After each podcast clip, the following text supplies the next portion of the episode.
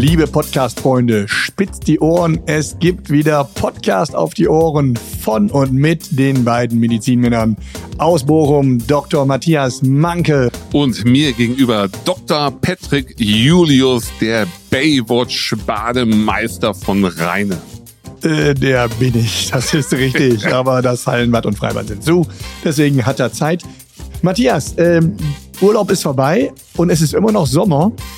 Weißt du, was mir immer so in den Kopf kommt, wenn ich so im Sommer, was man so alles macht, grillen, schwimmen, alles Mögliche, das sind so diese ganzen alten Sprüche, äh, die mir meine Mutter, mein Vater mit auf den Weg gegeben haben. Hattest du das bei dir auch so früher, äh, dass die gesagt haben, Junge, äh, ist heiß, äh, die Mücken kommen, zieh dir lange Hosen an oder ich, gibt's sowas bei dir? Meine Eltern haben immer gesagt, äh, Junge, wir möchten noch nicht Großeltern werden. Meinst du sowas? Haben meine Eltern auch gesagt. Das kann man aber auch im Winter sagen. Es, heute soll es um das Thema Sommermythen geben, gehen. Also um alles, was so um den Sommer, um den Sommer herum so an Mythen existiert, an Sprüchen, an über, überlieferten Geschichten, die sich mit dem Sommer und dem befassen, was da äh, während des Sommers so passiert. Oh, da bin ich, da bin ich schon ganz gespannt halt. Mythen ist immer so mein Thema, die mythische Mythologie des äh, Medizinsommers. Die mythische Mythologie des Min das ist, hätte ich mir nie träumen lassen, dass sowas aus deinem Mund kommt. Also, das, das ist eine Alliteration, wie man sie immer nur von Bauer sucht Frau kennt. Auch ich hab's halt letztendlich drauf. Ja, wir wollen jetzt mal gucken, äh, was ist an diesen Dingern dran. Äh, viele Sachen sind einfach überliefert von unseren Eltern, von unseren Großeltern. Und wir wollen mal gucken, was ist davon wirklich wissenschaftlich begründet und was ist, was funktioniert vielleicht trotzdem, ist nicht begründet und was ist vielleicht einfach nur Quatsch. Ich, ich bin gespannt. Hast du so einen, so, einen, so einen Beispielsatz, den deine Eltern dir damals mit auf dem Weg Ja. zum Freibad gegeben haben? Ja, nee, oder? ich war Freibad, ich war nie so ein Freibad-Typ. Du, du kommst aus einer Großstadt, du bist so ein Freibad-Typ. Ich war ja mehr so der Baggerloch-Typ. Du warst, du warst und bist der Bagger. Loch. Typ halt. Baggerloch würde ich nicht, aber der Bagger-Typ letztendlich. Hattet ihr, aber damals, du bist ja, bist du schon früh ins Münsterland umgezogen? Ich bin nie ins Münsterland umgezogen. Ich bin im äh, Münsterland äh, erzogen, gezogen, gezeugt und groß geworden. Alles an einem Ort. Ich bin ja nur zur Hälfte. Aber, ähm, ihr habt hier viele Baggerseen? Ne, wir haben hier Baggerlöcher und, und äh, das ist natürlich so, äh, ja, die haben natürlich auch ihren Reiz. Und da gab's natürlich immer von meiner Mutter, schon früher, als auch als wir an die Nordsee fuhren, gab's immer den Rat, Junge, creme dich gut ein. Erstmal haben sie es selber gemacht, die ersten paar Jahre. Irgendwann ist es dann nicht mehr so. Dann soll man es selber machen und dann geht's los. Creme dich gut ein, sonst bekommst du einen Sonnenbrand. Das war so, so ein Klassiker. Ja, da denke ich mir schon mal, also zwei Sachen fällen mir mal ein. Creme es sich ein ist, welcher Film? Schweigende Lämmer, Creme sich ein, da denke ich mal dran. Und beim zweiten denke Aber ich da mir, heißt es aber, glaube ich, es cremt sich mit der Lotion ein, wenn ich mich da nicht Creme es, vertue. sich, Ja? creme es sich mit der Lotion ein. Ja, und das zweite ist, wenn du mit deinen Jungs als Jugendlicher ins Schwimmbad gefahren bist, ins Baggerloch, und deine Eltern haben gesagt, creme dich ein, und du warst mit den Jungs unterwegs. Es gibt ja mal Stellen hinten auf dem Rücken, auf der Schulter, da kommt man nicht dran. Habt ihr euch dann gegenseitig eingecremt Nein. am Baggerloch? Nein, was tut man nicht. Also das, entweder hat man so Krakenarme, dass man das selber machen kann, oder man lässt es sein. Also äh, man hat ja, ja grundsätzlich machen das wahrscheinlich heute auch äh, alle Kinder und Jugendlichen. Man hört nichts auf, auf seine Eltern. Als ähm, Tschernobyl in die Luft gegangen ist, 1986 war das, glaube ich. Das kann sein. An dem Wochenende danach war äh, atomarer Fallout, Regen hier, glaube ich auch. Es war mal klassischerweise auch mit passend dazu Ostwind. Und da haben wir gezeltet, auch an einem Baggerloch. Und äh, ich hoffe, dass das äh, Nein, die also wenn man- Zeltfolie uns gerettet hat wenn, vor wenn, man, wenn, wenn man dich so sieht, hat es dir in keinster Weise geschadet. Vielmehr hast du so ein, so ein ständiges Strahlen im Gesicht. Und Das ich muss sagen, es, es steht dir einfach. Danke, danke. Aber jetzt sagen wir ehrlich, äh, dieses Eincremen, natürlich bringt das was. Also, da brauchen wir, glaube ich, nicht großartig mit Studien zu be, äh, belegen. Äh, Sonnencreme hilft natürlich gegen Sonnenbrand. Aber warum? Warum hilft das? Mm, Ganz einfach. Es bildet ja die natürliche Schutz, also wir haben ja, wir haben eine natürliche Schutzschicht. Ja, wir haben ja extra, haben wir schon Pigmente, wir haben Bräunungspigmente. Natürlich haben wir Pigment, also Na, natürlich. Ein bisschen weniger, ne? Gibt Leute Albino mehr. sind wir beide nicht halt. Also wir haben Pigmente. Um, aber ähm, die Frage ist, nee, die, die Sache ist die, lass es mich so sagen. Du siehst, ich schwimme gerade und deswegen versuche ich da so ein bisschen Zeit für mich zu gewinnen. Unsere Haut kann vieles abhalten. Ja, ausstehen und äh, aber nicht unendlich. Das heißt, irgendwann ist unsere Kapazität erschöpft und unsere Zellen, gerade die Hautzellen, nehmen einen Schaden. Und deswegen ist es wichtig, sich einzucremen, um diesen Schaden möglichst lange ähm, von unserem Körper zu halten. Habe ich das richtig? Das, also, das war wie ein medizinischer Vortrag. Richtig, ich glaube, ähm, also das Eincremen hat ja zum einen einmal diesen mechanischen Schutz. Ähm, du kennst ja diesen Australian Standard, ne? Weiße, weiße Creme, das ist also quasi wie so eine dicke Molke, die ich da drauf schmiere. Da kommen einfach keine Strahlen durch. Was haben wir? Welche Strahlen haben wir in der, in der Luft, Sonnen, in der Sonne? UVA, UVB, UVC, alles UVC, Mögliche. Alles. Ja, und UVA, das ist ja das, was eigentlich so, äh, glaube ich, im Solarium hauptsächlich äh, verbraten wird. Ähm, das kann die Haut eben ältern lassen. Das ist äh, ein Faktor. Und es kann natürlich auch, weil das zu weiß ich nicht, 90 Prozent, 95 Prozent in der Luft ist, äh, in der, Entschuldigung, im Sonnenlicht drin ist, äh, hat man natürlich dadurch auch die Gefahr, dass dann irgendwann sich irgendwann die Haut verändert oder die Zellen verändert, Mutationen und daraus dann irgendwann ein Krebs oder eine bösartige Ent Ent Entgleisung entstehen kann. Und äh, UVB, das sind die anderen Strahlen, die gehen äh, ein bisschen äh, in andere Hautschichten rein. Davon gibt's aber nur wenige Prozente in dem Licht, weil das meiste durch die Ozonschicht gefiltert wird. Aber da muss man eben aufpassen, dass man sich auch dagegen schützt. Und das macht eben auch diese Sonnencreme durch den mechanischen Schutz. Aber auf der anderen Seite hält die Haut auch schön weich und feucht. Und das ist ja auch wichtig, ne? gerade im Sommer. Ich, ähm, darf ich deinen Unterarm einmal kurz fühlen? Äh, Nein. Nur den Unterarm. Du musst nicht alles hinreiten, ja. Hm, das merkt man schon. Du benutzt häufiger Sonnencreme. Mir fällt meine Geschichte ein von früher, als ich so 18, 19 war. Ich war, war ein sehr blasser Typ. Das bin ich neben dir heute auch noch. Aber ich war so blass und bin ins Sonnenstudio gegangen. Ich habe mich so exzessiv unter die Sonnenbank gelegt, dass ich selber so einen unnatürlichen, ach, Ton hatte, so dass die Leute sich äh, nach mir umgedreht haben, weil sie nicht mehr wussten, was was ist das, wo kommt der her? Ich glaube, ähm, da habe ich dann irgendwann gemerkt, das ist nicht das Richtige für mich und seitdem meide ich die Sonne und creme mich immer mit Lichtschutzfaktor 50 plus ab.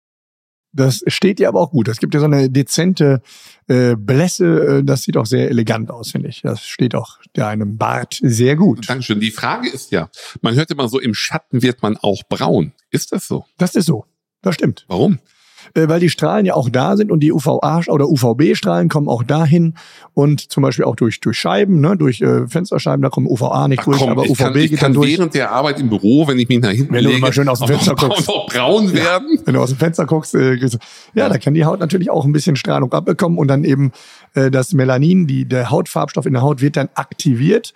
Ja, und dadurch kriege ich die Bräune. Ja, also ist es eigentlich ratsam, ähm, wenn man jetzt irgendwo im Urlaub ist, äh, Mallorca am Strand, sich nicht in die pralle Sonne zu legen, auch wenn man schön Lichtschutzfaktor 50 hat, sondern man tut seiner Haut was Gutes, wenn man sich sagt, okay, ich lege mich einfach unter den Schirm. Dann braucht es vielleicht ein bisschen länger, aber ich werde auf jeden Fall auch braun. Genau. Es ist langweilig, wie alles im Leben, was so im Mittelfeld ist. Natürlich liebt man eigentlich die Extreme, aber letztendlich ist das der richtige Weg und da kriege ich auch eine Bräune, die länger anhält. Ähm, ja, mein, meine Frage ist jetzt, jetzt äh, ich, ich höre manchmal so Leute, die sagen halt, ja, nach einem Sonnenbrand, wenn du einen richtigen Sonnenbrand gehabt hast, danach wirst du viel, viel brauner. Ja, dann bist du auch verbrannt erstmal. ja, ja, aber dann, dann, Ob du danach braun da musst du den Dermatologen fragen. Da bin ich überfragt. Ach, wird man das? Aber ich habe die Antwort davon. Aha. Ja, natürlich wird man nicht danach brauner. Ja, also es äh, gerade unsere englischen Mitstreiter auf den spanischen Inseln, die man immer wieder sieht, die legen sich in den ersten ein, zwei Tagen so in die Sonne, sind danach rot ohne Ende.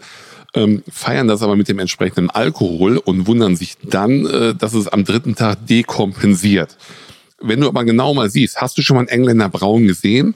Nein, hast du nicht. Es sei denn, sie, sie haben halt einen anderen Ursprung halt, ja. Aber ansonsten führt ein Sonnenbrand, der abgeklungen ist, nicht zu einer verstärkten Braunfärbung. Das muss man einfach mal so sagen. Und das ist auch Mythos. Und darum geht's ja letztendlich, der nicht stimmt. Das äh, werde ich mir mal eben aufschreiben, werde nicht braun. Okay. Ähm, wie ist es denn, wenn ich in den Bergen bin oder im Schnee? Wie sieht's denn da aus? Werde ich denn da brauner, äh, schneller braun? Also du bist ja ein Wanders, äh, Wandersgeselle, der gerne in den hohen Bergen wandert. Ich bin an sich ein Naturbursche und jede Urgewalt in der Natur ist ein Charakterzug meiner Persönlichkeit. Das, äh, ich möchte es mal so formulieren. Regen. Du wirst natürlich in den Bergen nicht braun, wenn du in einer Höhle sitzt und du wirst im Schnee nicht braun, wenn du unter einer Lawine begraben ist. Das ist der Okay. Vorteil da. Hat aber andere Nachteile letztendlich. Das heißt, ähm, umgedreht muss man schon aufpassen, oder? Ja. Da oben ist die äh, UVC, äh, UVB-Strahlung ist höher als hier unten auf der Erde. Und deswegen äh, kann man da oben, deswegen ist es wichtig, da auch gerade beim Skifahren, wenn man es gar nicht merkt, man fährt, es ist kühl, die Sonneneinstrahlung ist doch noch da. Oder beim Wandern, der Wind weht, man hat eigentlich eine, die Außentemperatur ist eben relativ gering. Ich bewege mich dabei, trotzdem knallt die Sonne knallt unvermittelt drauf und da kann man eben stärkere Sonnenbrände bekommen. Und die Gefahr des Sonnenbrandes ist eben nicht, dass einmal in die Haut ein bisschen oberflächlich gerötet oder kaputt ist, sondern dass eben die Zellen Mutationen erleiden können und dann entweder später oder früher entarten können und dann lokale Hauttumoren, also Hautkrebs entwickeln können. Und das ist natürlich eine wirklich äh, sehr harte und, und äh, gemeine Angelegenheit. Genau, das ist das Gegenteil von dem, was wir machen. Das hat mit Spaß und Witzigkeit nichts mehr zu tun. Wenn du halt Krebs im Gesicht hast äh, oder an anderen Stellen, ähm, dann ist das böse. Und deswegen geht's in der Medizin immer darum, genau solche Sachen zu vermeiden. Wenn du Skifahren bist, ja, also ich fahre nie Ski, aber du bist der Skifahrer, dann ist das natürlich aber auch schwierig. Du bist irgendwo im Schnee unterwegs, die Sonne scheint, du warst auf einer Hütte. Ja, wenn wir in Sauerland sind, warst du auf Sigis Hütte, gehst dann wieder Skifahren, die Sonne knallt, das kriegst du auch gar nicht mehr richtig mit. Äh, bei mir ist es so, ich fahre so schnell Ski, dass da, da auch die Sonnenstrahlen nicht hinterherkommen. Also für mich persönlich wäre das jetzt kein großes Problem. Aber äh, natürlich, wenn ich, äh, dann muss ich mich entscheiden, ob ich jetzt einen Sonnenbrand kriege oder einen Leberschaden, wenn ich auf der Hütte zu lange sitze dann. Aber Und was natürlich, nimmst du? ich nehme Sonnenbrand mit Leberschaden. Das ist okay. Aber Son Sonnenbrand, hast du schon mal was von Sonnenbrand-Tattoos gehört? Ähm, nee, aber ich, ich kann mir vorstellen, wie das ist. Genau, die, die Leute, das ist so ein komischer Trend wieder, dass die, äh, bevor die in die Sonne gehen, sich dann äh, irgendwelche Muster aus Papier, Pappe oder äh, Tapestreifen, äh, wir machen ja beide ähm, äh, zuhauf kinesiologisches Taping, und damit Muster formen und dann extra da sich so ein Sonnenbrand entstehen lassen und dann haben sie wie so ein Branding, wie so ein Tattoo halt Okay. Sonnenbrand drauf halt. Ähm, Habe ich zwei Leute schon gesehen und äh, das sieht zwar in Anführungszeichen nett aus, aber äh, wie immer, Sonnenbrand ist schlecht für die Haut und letztendlich hast du immer das Risiko, dass da irgendwo eine Hautzelle entartet. Also an dieser Stelle auch nochmal, äh, Sonnenbrand-Tattoo ist eigentlich medizinisch der absolute Schwachsinn. Klar. Insbesondere, und da muss man an alle appellieren, die eben noch kleine Kinder haben, äh, gerade bei Kindern ist es natürlich ganz wichtig, das zu vermeiden, weil die Haut wirklich ein Stromzähler ist, ein Schadenzähler ist und äh, diese Sonnenbrände, starke Sonnenbrände bei Kindern natürlich auch echt im Alter äh, zu Buche schlagen können. Also echt da besonders aufpassen. Und da kommen wir zum nächsten Punkt. Ähm, als ich als Kind an der Nordsee war mit meinen Eltern, musste ich immer so einen Schlapphut tragen. Kennst du diese Fischerhütchen da, die so ein bisschen weiter rübergehen, auch noch ein bisschen breiter, am besten noch die Schulter mit bedecken? Das sah natürlich selten dämlich aus. Aber da hieß natürlich zum Sonnenschutz obendrauf, Expositionsprophylaxe, keine Sonnenstrahlen darauf, lange Klamotten an. Du wolltest eine kurze Hose haben, hast dann so einen langen Flundenkrams angezogen. Aber diese Hüte waren natürlich einmal fürs Gesicht wichtig, für den Kopf, dann den Schatten auf den Schultern. Aber es hieß auch immer, setz den Hut auf, dann kriegst du keinen Sonnenstich. Ich muss, muss über zwei Sachen nachdenken. Ich denke mir gerade, wie der kleine Patrick am Strand herumläuft, ja, und mit, mit seinem Hut halt, ähm, der die Schultern bedeckt. Auf der anderen Seite sage ich, der könnte auch eine ganz enge Mütze aufsetzen und die Schultern werden immer noch bedeckt. Sehr witzig, sehr witzig. Das, das ist schon schön, aber ich, Deswegen bin ich, auch gesund geblieben. ja, ich, ich kenne das auch halt. Also ähm, ich kenne das auch, ich mache es aber heute noch. Du, bei, bei dir muss es dann so ein Sombrero sein, wahrscheinlich. Ne? Entschuldigung. Ähm, ja, jetzt verwirrst du mich. Nein, ich mache es ja heute immer noch. Ähm, ich, ich war ja Anfang des Jahres in den Vereinigten Arabischen Emiraten und da knallt die Sonne natürlich auch. Und ohne Kopfbedeckung gehe ich definitiv nicht raus. Und äh, das, was äh, bei uns früher halt der, der große Hut war und vielleicht das T-Shirt, dafür haben wir heute extra äh, UV-Shirts. Hast du auch welche? Ja, ich hab, doch, ich habe auch eins. Ich habe auch eins. Ja, und, und ich merke das ja heute noch, wenn ich, wenn ich in meinen Aufstellpool in den Garten husche und wir hatten ja, ja unsere Temperaturwelle mit 35 Grad und ähm, ich mich nicht traue, unterzutauchen, weil das Wasser zu kalt, ist, kalt ist, dann nehme ich für oben aber mein UV-Shirt an. Und, und so eine Bademütze noch auf dann wahrscheinlich. Die Bademütze trage ich nicht halt, aber mein UV-Shirt trage ich, weil äh, das, das ist, äh, das erhöht meinen natürlichen Lichtschutzfaktor der Haut und äh, Ziel ist es ja letztendlich, so wenig wie möglich Hautschaden zu erleiden. Ja, und, und das ist eben, wenn man ein bisschen älter ist und äh, die Haarespracht auf dem Kopf auch äh, die eine oder andere kleine Schwäche zeigt, da muss man auch dann, da oben schmierst du dir natürlich keine Sonnenmilch rein, dann kannst du entweder dieses Spray nehmen, was ich ganz cool finde. Mach ich auch, mach ich auch. Trotz Lockenpracht mache ja. ich das auch. Und oder ein Mützchen. Ja. Das hilft gut. Aber eben der Sonnenstich, äh, hast du mal einen Sonnenstich gehabt? Ich habe einen Sonnenstich gehabt, da war ich glaube ich 13 oder 14, da war ich mit meinem Fußballverein in der knalligen Sonne und ähm, habe dann da als rechter Verteidiger ähm, wie immer total bescheiden und schlecht gespielt, aber ich glaube, irgendwann konnte ich nicht mehr. Ich habe auch nicht viel getrunken und ähm, dann hatte ich keinen Bock mehr und mein Körper hatte auch keinen Bock mehr und dann bin ich auf dem Feld umgekippt. Und das war meine erste Fahrt mit Rettungswagen ins Krankenhaus, ähm, wo ich dann wieder irgendwann zu mir gekommen bin und die Leute gesagt haben, oh, der Junge hat einen Sonnenstich, zu wenig getrunken, ausgetrocknet, Kopf total erwärmt. Und ähm, soweit ich mich erinnern kann, war das, war das kein schönes Gefühl. Nee, aber genau das ist es. Ne? Also du wirst heiß, warm, Kopfschmerzen, vielleicht bist du auch nicht mehr ganz wach, schwindelig, äh, Übelkeit, alles, was du sagst. Und äh, ja, das ist äh, kann man vermeiden, indem man eben frühzeitig aus der Sonne rausgeht, genügend trinkt, genügend Flüssigkeit seinem Körper zufügt und äh, eben nicht äh, rechts außen steht und sich nicht bewegt. Ja, Entschuldigung, aber der rechte Verteidiger, ich, ich hatte damals immer zwei Anweisungen. Ich soll den Ball wegknallen, weghauen und wenn ich den Ball nicht erwischt habe, sollte ich den Gegner weghauen. Und das habe ich konsequent durchgezogen.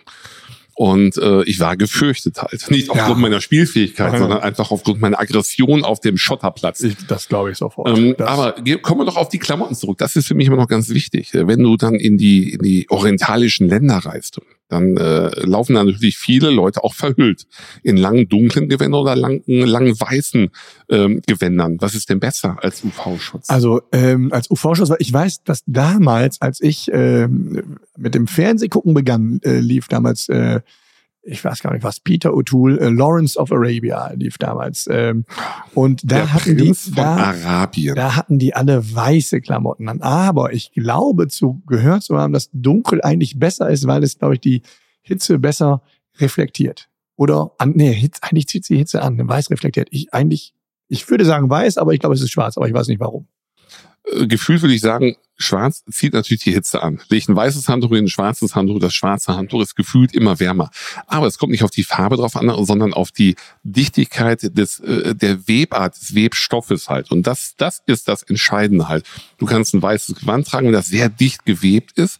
Ja, dann ist es aber auch fester. Das merkst du an dem Stoff, wenn du da in die Läden reingehst und diese Kleidung fühlst. Ja, oder, gerne. wenn ich im Urlaub bin, gehe ich auch gerne in den Stoffläden. In, in, in, die Dubai Mall halt. Ja, du musst ja nicht in Läden gehen, du nimmst einfach den nächstbesten, der dir entgegenkommt und fühlst das an den gehört, Das ist angesagt. Auch so fremde Frauen einmal kurz, das äh, ähm, sieht man da gerne. So, so, ist das halt. Also ich habe die Erfahrung gemacht, ich war äh, erster Tag in der Dubai Mall, ich war geschafft. Ja, wie bin ich da hingegangen? Typisch elegant angezogen. Das heißt, äh, Sandalen. Ähm, äh, grüne Cargo-Short und obenrum buntes Hawaii-Hemd. Ja, hat mich keiner angeguckt. Ich dachte mir, oh, das ist aber komisch hier. Und äh, drei Tage später bin ich nochmal in die Dubai Mall gefahren, habe mich angepasst. Das heißt, weiße Leinenhose, weißes Hemd und elegante Gewänder und die Leute guckten auf einmal und ich fühlte mich einfach besser. Also ich glaube halt auch, weiße Kleidung macht einfach ein besseres Gefühl in orientalischen Ländern.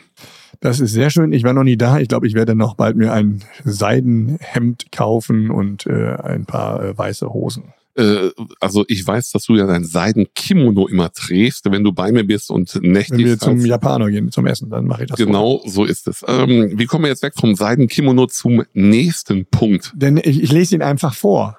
Ja. Äh, abkühlen, bevor man ins Wasser springt. Soll man das machen? Soll man das nicht machen? Im Sommer. Du liegst, du äh, als Ruhrpott-Kollege liegst wie üblich an irgendeinem Freibad draußen rum in der Sonne, brätst und dann denkst du dir, es wird Zeit, ab ins Wasser. Dann ganz cool, direkt Kopfsprung ins Wasser oder doch, wie Mutti gesagt hat, Junge, erst die Füße und dann nimm ein bisschen Wasser auf die Brust und dann gehst du langsam die Treppe runter. Punkt eins, ich gehe nicht ins Freibad. Ja, das heißt also, die Pommes mache ich mir auch zu Hause und ich, ich mag das nicht. Punkt.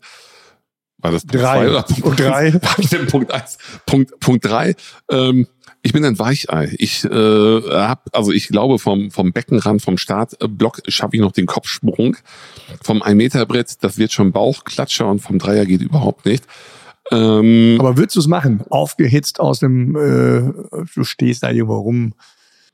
Äh, hatte ich erwähnt, dass wir diesen Aufstellpool im Garten haben. Und wenn ich da aufgeht's reinkomme, also ich kühle mich nicht vorher ab, ich gehe rein und mein Unterkörper ist total kalt. Und ich denke mir, wenn ich jetzt einfach untertauche, dann falle ich auch sofort ohnmächtig um, weil ich Angst habe halt, dass mein Kreislauf damit nicht fertig wird. Also würde ich gefühlt sagen, bevor du einfach überhitzt von deiner Pommes und äh, du hast die ganze Zeit auf deiner Liege gelegen mit der verspiegelten Sonnenbrille, hast äh, die ganze Umgebung abgecheckt und sagst, jetzt muss ich mal ganz cool reinspringen. Ich glaube, ich würde ganz dezent unter diesen Duschen vorbeilaufen, dass mein Körper angefeuchtet wird und abkühlt und erst dann reinspringen. Genauso würde ich es auch machen. Genauso erstmal mit der Sonnenbrille checken und dann in die Dusche.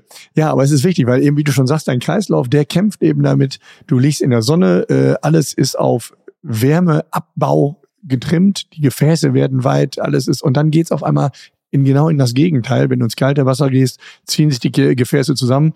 Das Herz muss ganz anders arbeiten. Ja, das ist für junge Leute sicherlich alles kein Problem, aber irgendwann kommt der Punkt, wo du das eben schlechter kompensieren kannst. Und dann kannst du auf einmal Probleme bekommen, gehst vielleicht unter. Wenn es richtig kalt ist, das Wasser, gibt's auch diesen klassischen Atemreflex. Wenn, also da muss schon sehr kalt sein. Aber dann wird's peinlich, wenn man dich rausziehen muss. Den coolen Typ mit der Sonnenbrille, der dann immer hechel, hechel. Nein, nein, ich brauche keinen Krankenwagen. Ich hatte das mal, ich äh, war im, im schön im Freibad in Dortmund im Revierpark Wischling und habe dann einen Krampf in der Wade entwickelt und es tat Schweineweh, ich kam nicht mehr hoch. Ich habe mich so mit Mühe zum Beckenrand geschwommen, zum Bademeister. Ich sag, ich habe einen Krampf, ich komm nicht mehr, ich kann mich nicht mehr bewegen. Da sagt er, dann komm erst mal raus. Ich sag, mein Freund, das kann ich nicht. Ja, sagt er, stell dich so an. Dann bin ich mit meinem Krampf in der Wade rausgestiegen. Also ging doch, ne? Der hatte ja, recht ging. Der, ging natürlich doch halt, aber ich hatte Angst, dass ich untergehe. Da hat mir keiner geholfen. Hätte ich auch nicht. Das ist so, so, so Panik. Und deswegen habe ich gesagt, Freibad muss nicht mehr sein. Mach das selber in deinem 1,20 Meter Aufstellpool im Garten und dann war's das. Obwohl, äh, da ist es vielleicht noch mit 1,20 Meter, schaffst du es noch. Ich äh, habe ja mal eine Zeit lang so mit, mit amateurhaft oder, oder, oder freizeitmäßig ein bisschen Triathlon gemacht und hat mit dem Kumpel immer trainiert.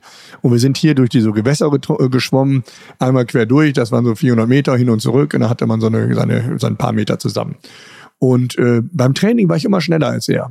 Beim Wettkampf war er dann meistens schneller, aber beim Training war ich immer schneller. Ja, und dann schwammst du dann los und dann irgendwann warst du auf der anderen Seite. Und hätte er da einen Kampf gekriegt oder so, hätte ich das nie gehört. Und nachher hat, hat er dann aufgehört, weil er äh, Herzrhythmusstörungen hatte und musste abgeklärt werden, durfte keinen Sport mehr machen. Da dachte ich mir im Nachhinein, wären wir da irgendwo mal hängen geblieben, hätte ich mich umgedreht auf der anderen Seite und so, wann, wann ist er abgetaucht?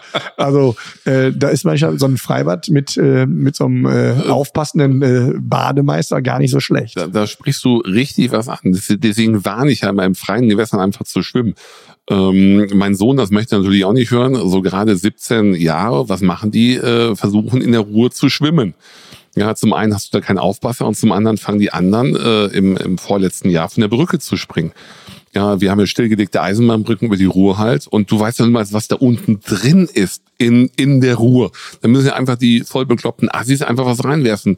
Äh, Fahrrad. Fahrrad, Einkaufswagen, irgendwelche spitzen Gegenstände, die Jungs springen drauf, auch die Mädchen und dann haben sie das Problem. Also offene Gewässer, alleine, nie alleine schwimmen, ja, nie mit dem Patrick alleine schwimmen. Nee. Der hat nur Augen für sich und seine Leistung und nicht irgendwo reinspringen, wo man irgendwas sieht, weil das ist ein unkalkulierbares Risiko.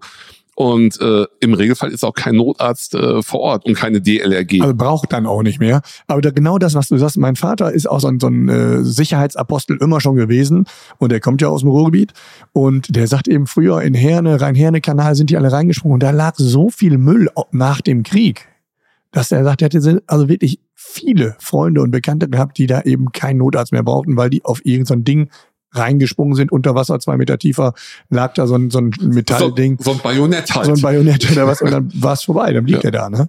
Also das ist, äh, gebe ich dir völlig recht. Ähm, sowieso springen ist klar, ne? jeder Normale macht es nicht, aber in dem Alter mit 15, 16, 17 bist du einfach unsterblich und ähm, bis das Gegenteil bewiesen ist eben. Also ne? ich bin ja froh, dass wir bei dir sitzen und relativ unversehrt, so, so wie ich das erblicke halt, aber wir haben schon öfters viel Glück gehabt, muss man glaube Ja, ich auch nur- so sagen. nur Und du Glück. denkst dir, denkst du auf einmal, boah, das hätte aber auch anders ausgehen können. Also ich kann sagen, bei mir war es eigentlich nur Glück und da kann ich auf nichts stolz sein auf mein Verhalten, sondern ich sage, ich habe einfach viel Glück gehabt. Äh, das mit fängt beim Schwimmen an mit allen anderen Sachen nachher ein bisschen klüger. Und dann habe ich mir auch nachher so ein komisches Ding geholt, was ich mir so eine über so eine Leash an meinen, an meinen Unterschenkel klebe, falls du mal zwischendurch doch mal einen Krampf bekommst mitten in so einem See, dann hast du so eine kleine Rettungsboje, an der du dann dich da entlang. Ist, ist das da? Ja, hab ich- hab ich mir besorgt. Also kann Und die sieht man auch. Ja, ja, gut, aber man wird halt älter. Aber äh, es ist besser, man sieht die Leash, als man dich nicht mehr im Teich sieht. Ja, aber das Ding, das bleibt oben. Also ich kann unten sein, das Ding klebt aber oben und dann sehen die, nur das Entchen ist da, der Typ aber nicht. Muss mal gucken, wo der ist. Das Einzige, was sich noch aufgerichtet hat, war die Leash mit dem. Ja, Sag mal, ähm, Ja. wo du gerade von der Ruhr sprachst, ich höre so Geschichten vom Rhein, dass es ja natürlich auch super gefährlich ist. Hier unser äh, Kumpel Doc Esser hatte letztens hatte ich einen Post von ihm gelesen, äh, wo er sagte, er wäre auch war ja früher Schwimmer, ne, und wäre wirklich mal durch die durch den Rhein geschwommen und hätte wirklich kämpfen müssen, weil es gar das, nicht so das ohne Problem war. ich ja, äh, kenne den Highway und der Highway hat auch gesagt, halt, äh, der Sender hat gefragt, schwimmst du durch? Klar, sagt er, schwimmt er durch, ohne Sinn und Verstand. Man muss aber auch sagen, der Highway war früher Leistungsschwimmer. Der kann's, ne, ja. Er kann's halt. Und äh, als er den Rhein durchquert hat und auch nochmal, glaube ich, zurückgeschwommen ist, äh, hat er richtig Ärger von, von seinem Management auch bekommen, dass er das ohne äh, Schutz macht, ohne DLRG und was weiß ich nicht. Also da muss man extrem aufpassen. Damals hatten wir einen gesunder äh, Umweltminister, Töpper oder hieß er nicht so Ja. ähnlich, der hat das, aber der hatte natürlich so ein Beiboot gleich dabei. Der hatte alles dabei und wahrscheinlich haben die Taucher ihn auch durch den Rhein gezogen von unten rum halt. Sonst, sonst kannst Aber ist das nicht. in der Ruhr auch so? Also man muss ja wirklich aufpassen auf befahrenen Gewässern, weil da einfach so viel Strömung auch hinter den, den äh, Schiffen noch herzieht. Unterströmung ist in der Ruhr genauso wie im Rhein oder? Ah, Die, ich, also ich könnte jetzt nicht sagen, nein, da ist keine Strömung halt. Und die, die Ruhr hat äh, großen Ecken, die ist nicht befahren. Ähm, von, von daher geht das halt. Schlimm wird's dann nur wirklich, äh, wenn Schiffsverkehr drauf ist und gerade am Rhein. Da, da, du liest es ja immer wieder. Die Kinder spielen irgendwo im seichten Wasser. Da kommt auf einmal ein großes Schiff vorbei, das fährt vorbei und erst 300, 400 Meter, wenn er weg ist, kommt auf einmal die Welle an und die schweppt halt rüber und die reißt letztendlich alles mit. Und wenn das so ein, so ein 20, äh, 25 Kilogramm schweres Kind ist, wird das einfach mitgerissen. Es kann aber auch genauso gut die Sogwirkung einen Erwachsenen treffen. Also ich, der sagt, der ist der Inbegriff von Stärke, ähm, möchte nicht im Rhein schwimmen, weil ich Angst habe. Angst vor der Strömung, Angst vor der Strömung, äh, die die verschiedenen Schiffe erzeugen. Und da muss man sich wirklich nichts beweisen. Da komme ich ja zu meinem Lieblingsthema, dem Urmenschen, denn ja natürlich auch, die Angst ist ja der Schutz, die, die rettet dich. Die Angst kann die Rettung sein, wenn es nicht zu viel geworden ist. Aber das ist, glaube ich, genau richtig. Ich sehe das auch so. Ich habe keine Angst, aber ich habe Respekt. Äh, Respekt ist mal das, was man haben muss. Ja, die Frage ist, um, um nochmal auf deine erste, erste, erste Frage zurückzugehen. Du hast ja gefragt, äh, lohnt es sich dann was zu trinken, kalt oder warm, bevor du ins Wasser gehst? Hatte ich das richtig Habe ich nie gestellt, die Frage. Aber Nein. wenn du das Aber jetzt dann möchtest, dann das- stelle ich die Frage jetzt. Dann benutze ich das einfach als Überleitung. Was ist denn besser im Sommer? Kalt oder warme Getränke? Matthias, du äh, versuchst mich auch immer wieder aufs Glatteis zu führen. Natürlich, und das wissen wir ja alle, und äh, ich glaube, alle Zuhörer sind jetzt wirklich gelangweilt, das zu hören, ist natürlich ein lauwarmer Tee. Deswegen kriegst du in südlichen Ländern auch mal den lauwarmen Tee Naja, aber das ist richtig, dass man natürlich warm trinken soll. Äh, meine, meine Warum? Erklärung, äh, Warum? Warum? Äh, die Erklärung ist folgende. Wenn ich, äh, es ist draußen warm und ich trinke etwas Kühles, mein Körper denkt sich, oh, es ist ja kalt. Also baut er, haut er noch mehr Temperatur hoch. Umgekehrt trinke ich was Kühl Warmes, denkt er sich, oh, versuch mal ein bisschen runterzufahren. Der Ker Körperkern wird wärmer, ich versuche meine Temperatur aber normal zu halten, also kühlt er mich ab und macht das, was ich gerne möchte. Er reguliert mich auf Kühlung um. Na, stimmt das? Hm, Ich würde sagen, es stimmt. Ich äh, war letztens in der Wüste in Doha und vor der Wüstensafari hat man mir auch den Tee angeboten, den ich getrunken habe und äh, dachte mir, ach, Und Messmore-Tee gibt's da? äh, Long Island Ice Tee wäre mir aber auch viel lieber. Und äh, du hast vollkommen recht mit deinem Erklärungsversuch, dass äh, beim kalten Getränk der Körper sagt, oh, mir ist kalt, ich produziere. Wärme. Das war kein Versuch. Äh, du hast vollkommen recht mit deiner Behauptung, dass ein, äh, ein kaltes Getränk dem Körper dazu veranlasst zu sagen, oh, das ist kalt, ich produziere Wärme. Aber ich habe das nochmal nachgeguckt, es gibt keine gesicherten Studien darüber, was wirklich besser ist. Ein eiskalter Long Island Eistee oder eine warme Schorle oder ein äh, warmer Tee im Hinblick darauf, wie es dir dann wirklich besser geht in südlichen Ich Gefilden. sehe, wir sind gefragt und müssen wahrscheinlich da eine kleine Studie Wir in würden- Eigenregie laufen lassen. Ich glaube, wir machen noch eine Exkursion. Ja, wollen wir schon den Long Island Ice Tea haben? Wie ist denn das bei so einem schönen, heißen Sommerwetter mit Alkohol? Viel Alkohol trinken ja oder viel Alkohol trinken nein? Das ist ganz klar. Die, der Alkohol macht die böse Hitze erträglich. So, so würde ich es formulieren und daran, daran halte ich mich letztendlich. Aber man muss immer nur gucken, welche Art von Alkohol. Nehme ich ein alkoholfreies Bier oder nehme ich halt mein Lieblingsgetränk, den Long Island Eistee. Wie handhabst du das denn?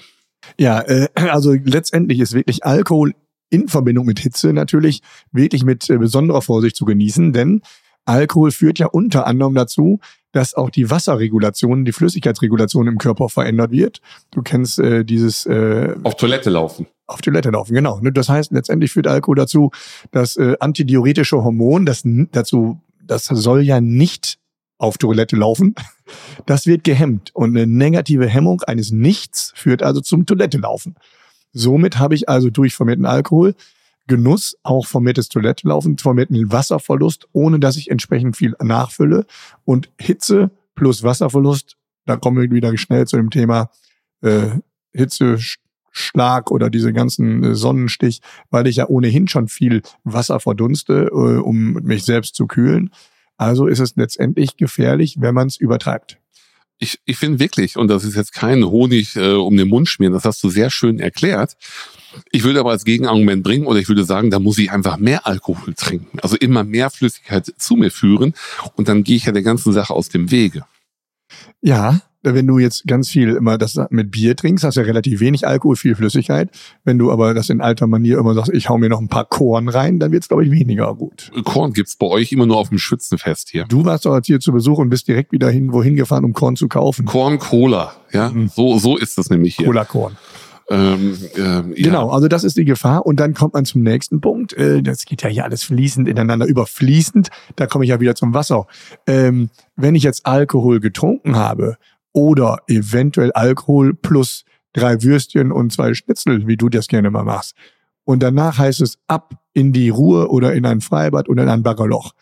Heißt es doch auch, du sollst mit vollem Magen, das heißt, glaube ich, sogar in den, in den Baderegeln steht drin, mit vollem Magen, in Klammern und Alkohol, nicht schwimmen. Warum nicht? Also bei uns in den Baderegeln im Ruhrgebiet steht mal drin, du sollst nicht mit vollem Magen und voller Hose schwimmen, weil das das Gewässer verunreinigt.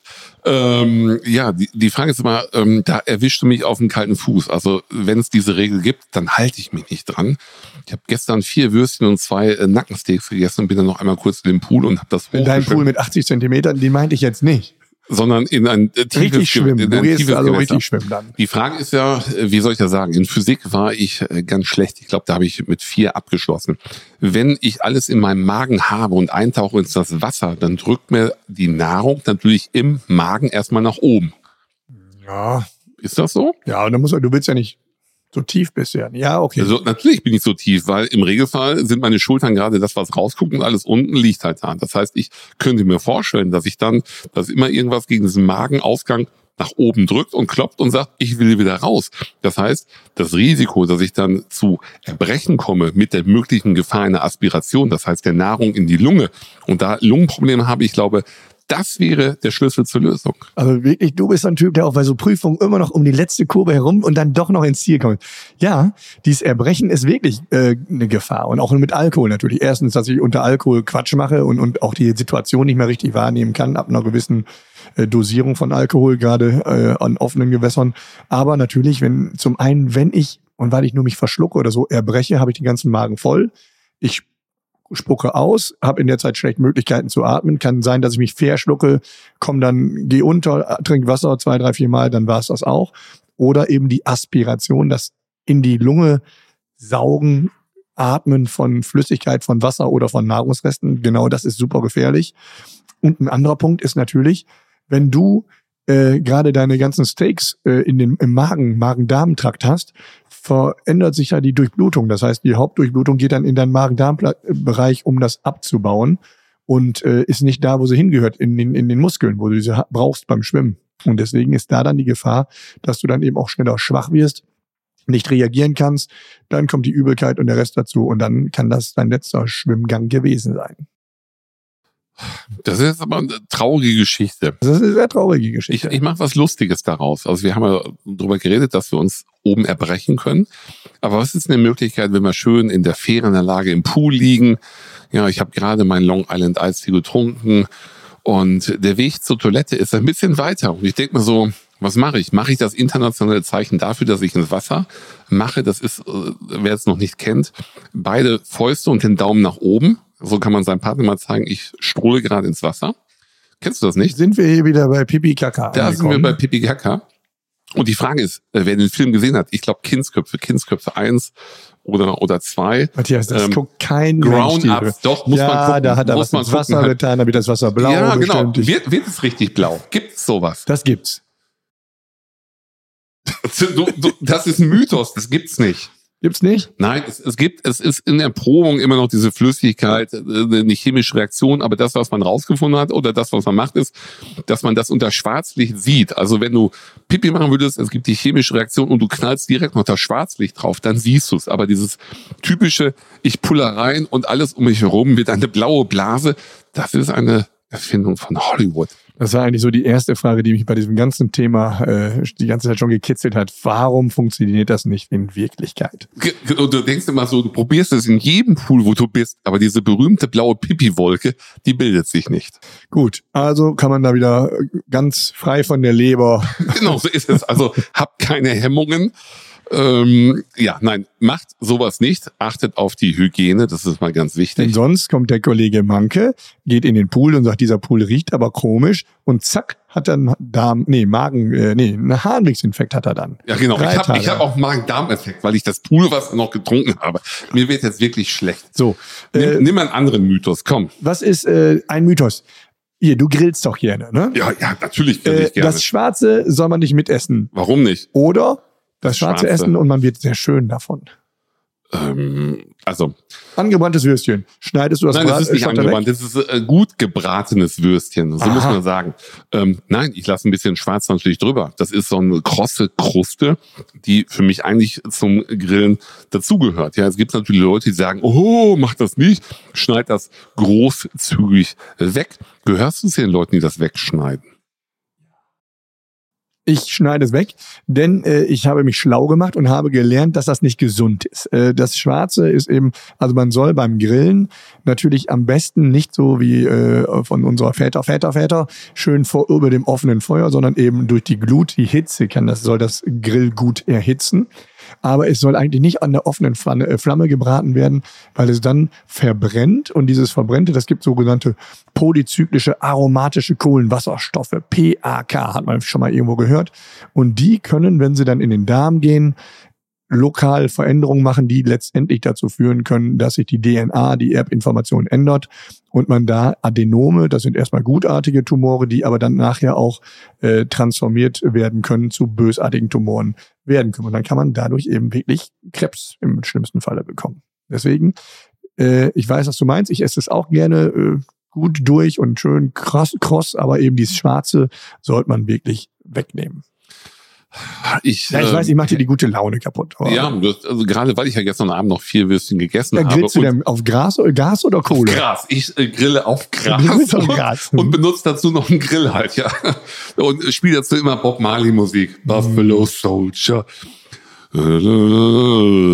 Ja, siehst du, singen kann ich nicht. Äh, sag Grill? mal, Grill, Grill? Ko Kohle oder Gas? Was, was glaubst du, was ist gesünder? Ähm, Oder Elektro? Also nachdem du gerade angefangen hast äh, äh, mit mit äh, poly- oder heterozyklischen äh, Amino irgendwas, würde ich sagen, äh, da unten haben wir das offene Feuer. Indirektes Gasgrillen ist besser als auf einem Holzkohlegrill. Stimmt. Ne? Also wenn man es jetzt ganz, ganz ernst sieht oder sähe, wäre das so. Wenn du es noch korrekter machen wolltest, dann müsstest du in einer Grillschale grillen. Das wäre wirklich das Ja, Gesündeste. da habe ich, da frage ich mich jedes Mal, wenn, Grillschale auf Gas oder Elektro. da frage ich mich jedes Mal, wenn, wenn, wenn, wenn die Frauen immer sagen, oh, machst du mir bitte Gemüse in der Schale halt, da denke ich mir immer so, ich kann noch so eine gute Aluminiumschale haben, aber springt da nicht irgendwas über? Also da habe ich immer Bedenken. Ehrlich, ehrlich. ja, muss ja, muss ja nicht die billige Aluschale sein. Das kann ja auch was ordentliches sein, was äh, metallisch, metallisches. Hm, da ist mir zu viel Elektrosmog fürs Gemüse und ich wer weiß, ob das dann die Schwingungen links oder rechts umdreht. Da bin ich kein Freund von. Jetzt ver versaue ich die Stimmung vollends. Was ist denn du als äh, Freund des gepökelten Fleisches? Meinst du, dass gepökeltes Fleisch besser ist oder ungepökeltes Fleisch? Jetzt weiß einer, der nur Fleisch isst, nicht den Unterschied zwischen gepökelt und nicht gepökelt. Wo, wo liegt der Unterschied? Du nimmst, Erklär aber das nur, nochmal. du nimmst aber nur das da und das da hinten und davon fünf. Ge genau ähm, ist es. Äh, was er nicht kennt, das berührt er halt auch nicht. Also gepökeltes Fleisch, äh, äh, da sind Nitrosamine drin und Nitrosamine, du hör, sich nenn, schon mal doch nicht mal, gesund nenn, an. nenn mir doch mal ein Beispiel für gepökeltes Fleisch. Was sag ich denn da beim Metzger? Eine gepökelte Wurst. Ich habe auch noch nie in der Auflage meines heimischen Metzgers gesehen, hier pö- gepökelte Wurst, nicht gepökelte Wurst. bei uns wo, wo liegt der Unterschied? Ja, die werden gepökelt. Pökelsalz. Kennst du nicht Pökelsalz? Nein, kenne ich nicht. Ich muss ja alles nochmal neu erklären, das gesamte Grillen. Aber ich werde es dir bei, bei, bei äh, Zeiten mal beibringen. bei, bei, bei Zeiten, wir- also also äh, Fleisch macht mir keiner was vor. Und übrigens, ich habe mir noch einen Kontaktgrill geholt und da mache ich das ganz gerne. Da kann es nicht anbringen, er misst die Dicke, macht das, der Steak wird gut. Es fehlt zwar so ein bisschen die krosse Kruste, aber innen drin medium zart. Ah, dich lade ich nicht ein. Ja, aber jetzt hören wir natürlich viele Sachen, wo man ein bisschen, wo die gute Grilllaune, das Alkohol trinken, all die Sachen, mal ein Bierchen. Ich glaube, wie üblich, und das ist natürlich immer der Tenor, wenn ich so ein bisschen im Mittelfeld schwimme, im wahrsten Sinne des Wortes, äh, dann kann ich auch diese Sachen genießen, wenn ich es mir nicht jeden Tag antue. Ja, bitte, Matthias. Äh, Ein, ein ganz wichtiges Thema habe ich. Ich sehe das schon wieder in deinem Blick. Du willst so langsam zum Ende schweifen. Ich habe aber- Hunger bekommen. Ja, ich habe Hunger bekommen, aber das, Auf eine das, gepökelte das Wurst. steche ich dir weg. Wie ist es mit den Mücken? Ich habe es schon mal angesprochen. Stehen Mücken auf süßes Blut? Und dann würde ich sagen, du bist ja so ein Typ. Ich bin du ein bist, Süßer. Du bist, du bist ein Süßen. Und merken das die Mücken auch oder sagen die sich, nee, komm, fliege ich dran vorbei? Bei mir merken die das und ähm, die gutieren mich, sage ich immer. Gutieren? Und, äh, und Was das, ist das denn für ein Wort?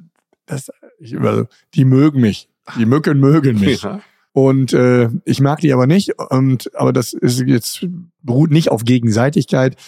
Ich glaube, ich habe süßes Blut. Ich habe also Schweineblut. Bei mir ist es wahrscheinlich haben äh, 60, 80 Prozent der, der Deutschen haben durch die Blut, Blutgruppe, die ich habe. Ich glaube, daran liegt's nicht. Du hast blaues Blut. Die, also die Frage ist, gibt es süßes Blut? Ja, bei Diabetikern. Genau, weil die einen absoluten Insulinresistenz haben halt, ja. Aber äh, süßes Blut, nein, die, die Mücken werden nicht angezogen von deinem Blut, sondern von dem, was du ausschwitzt, dein Schweiß, die Duftstoffe im Schweiß. Und da bist du ja, du bist der Inbegriff für mich des Moschusochsen. Wenn ich dich so sehe, du bist stattlich, männlich und wenn du deinen Arm hebst, ja, dann ist das eine Duftmarke, wo ich als Mücke sagen würde, nee, komm, da fliege ich dran Ich hatte vorbei. noch nie eine Mücke unterm Arm, ehrlicherweise. Nein. Äh, ja, und jetzt mal ganz ehrlich, es gibt Studien, die sagen, es wird beeinflusst ein bisschen über die Ernährung. Das wissen wir auch. Schweiß, Ausdünstung gehen über die Ernährung. Und man sagt sich, okay, wenn ich da so ein bisschen mehr Schweizer Käse. Knoblauch oder Zwiebeln habe, dann wird es für die Mücken uninteressant. Ich weiß zum Beispiel, dass Mücken gerne dahin gehen, wo jetzt wirklich auch äh, irgendeine Studie, die sagt, irgendwas Richtung Schweizer Käse, deswegen gehen die gerne an die Knöchel, weil da die Füßchen sind und da dieser Geruch am ehesten entsteht. Bei dir unterm Arm, bei anderen Leuten an den Füßen. Einigen wir uns da drauf, bei dir in den Füßen, bei mir unter dem Arm. Und ich finde, das schöner kann man zum Ende gar nicht Also- mehr hinkommen. Die Leute sitzen jetzt äh, Angewidert äh, von angewidert ihren und denken sich, boah, der eine redet über Fußpilz, der andere über seinen Achselschweiß. Aber Nein, es ist, äh, das was, ist, was ist unsere. Message? Das ist immer ganz wichtig am Ende. Was ist unsere Message heute? Die Message lautet, also äh, natürlich äh, bei vielen Dingen kommt äh, die Vernunft erst im Alter. Äh, man sollte, was das Schwimmen bei den Sachen äh, angeht, irgendwo reinzuspringen, wo man nicht weiß, wie tief es ist, von Brücken springen.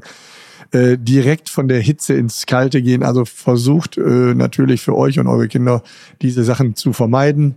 Und äh, Schwimmen hatten wir, wir haben Essen, wir haben all die schönen Dinge im Leben, die Spaß machen bis, bisschen mit Vernunft, bisschen mit, äh, mit vorher einmal nachdenken und dann müsste es eigentlich ganz gut klappen. Schöner kann ich es nicht formulieren. Das Einzige, was ich vielleicht noch äh, ergänzen würde, ist für die jungen Zuhörer, nicht alles, was Mama und Papa sagen, ist unnütz. Ja, die machen sich einfach nur Sorgen und äh, immer kritisch hinterleuchten. Das, was unsere Eltern uns erzählt haben, hat nicht immer gestimmt. Also im Internet nachgucken, aber die verlässlichen Quellen finden. Und wer vielleicht noch eine weitere Frage hat, kann uns natürlich auch privat kontaktieren. Jederzeit. Matthias, es war mir wieder eine große Freude. Ich weiß jetzt, wo du in dem Urlaub immer so hinfährst, was du da so treibst, dass ich mir weiße Hosen anziehen werde, wenn ich nach Dubai fahre. Und alles andere habe ich schon wieder vergessen. Ich mag dich auch. Ciao, bleibt gesund und kommt bald wieder. Tschüss. Tschüss, tschüss.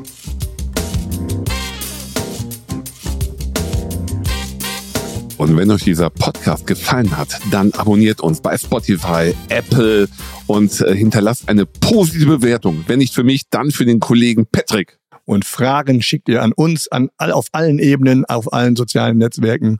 Wir freuen uns über euer Feedback. Alle Links findet ihr in den Show Notes.